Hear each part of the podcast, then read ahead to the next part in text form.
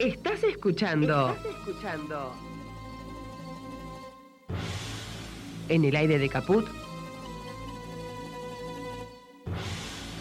Serendipia, un hallazgo afortunado. Vamos viendo. Ayer se cumplieron 11 años de la partida de Néstor. Con solo decir su nombre ya sabemos de quién hablamos. Hoy me voy a centrar en algunos detalles de este singular personaje de la política argentina. Néstor Carlos Kirchner fue presidente de los argentinos desde el 25 de mayo de 2003 hasta el 10 de diciembre de 2007. Esos cuatro años le sirvieron para convertirse en el restaurador de una de las peores crisis económicas de nuestro país. Fue lo que había dejado como resultado el segundo proyecto neoliberal en nuestro país.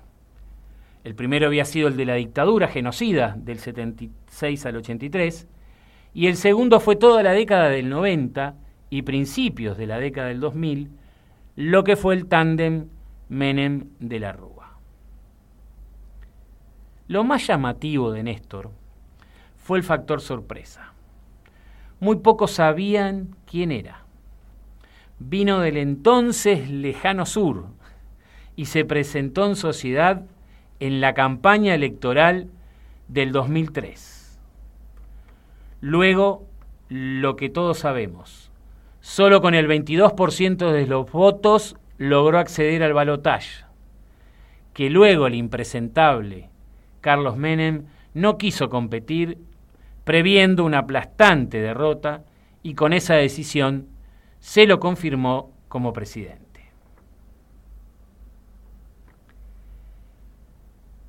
Cuando llega esta fecha tan significativa, no podemos dejar de recordar algunas decisiones que fueron históricas y que eran demandas de la sociedad, que esperaba una respuesta política a un montón de sucesos que le pasaban y que no podía, que no podía llevar adelante o que no podía soportar después de tanto tanta decisión eh, sin tener en cuenta a la sociedad, al ciudadano de pie. Voy a recordar solo tres, por una cuestión de tiempo, y son en base a mi subjetividad.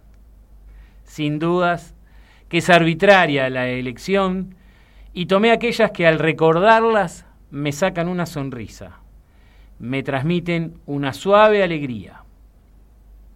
Así que voy a avanzar en este simple y humilde ejercicio de recordar, de recordar, por ejemplo, en primer lugar, la derogación de las leyes de obediencia debida y punto final, posibilitando el desarrollo de los juicios por delitos de lesa humanidad cometidos por la dictadura cívico-militar, haciendo, sin duda, realidad el pedido de las organizaciones de derechos humanos, como madres y abuelas de Plaza de Mayo, hijos.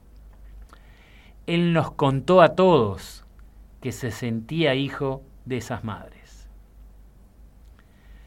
En segundo lugar, recordar lo que fue el fuerte aumento de la inversión educativa con la sanción de las leyes de financiamiento educativo, ley de educación técnica y ley nacional de educación, permitiendo la creación de miles de escuelas en todo el país. El mejoramiento del salario docente, la generación de becas y programas para incluir progresivamente a más niñas, jóvenes y adultos al sistema educativo, garantizando el derecho social a la educación.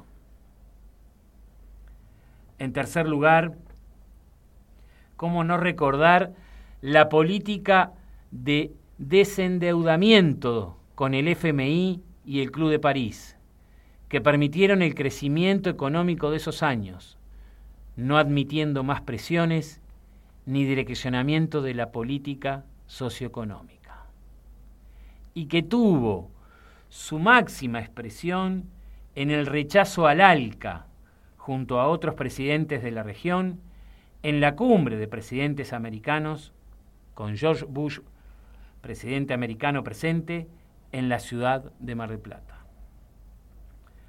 Hay muchas más acciones para recordar, pero nos quedamos con estas tres tan significativas.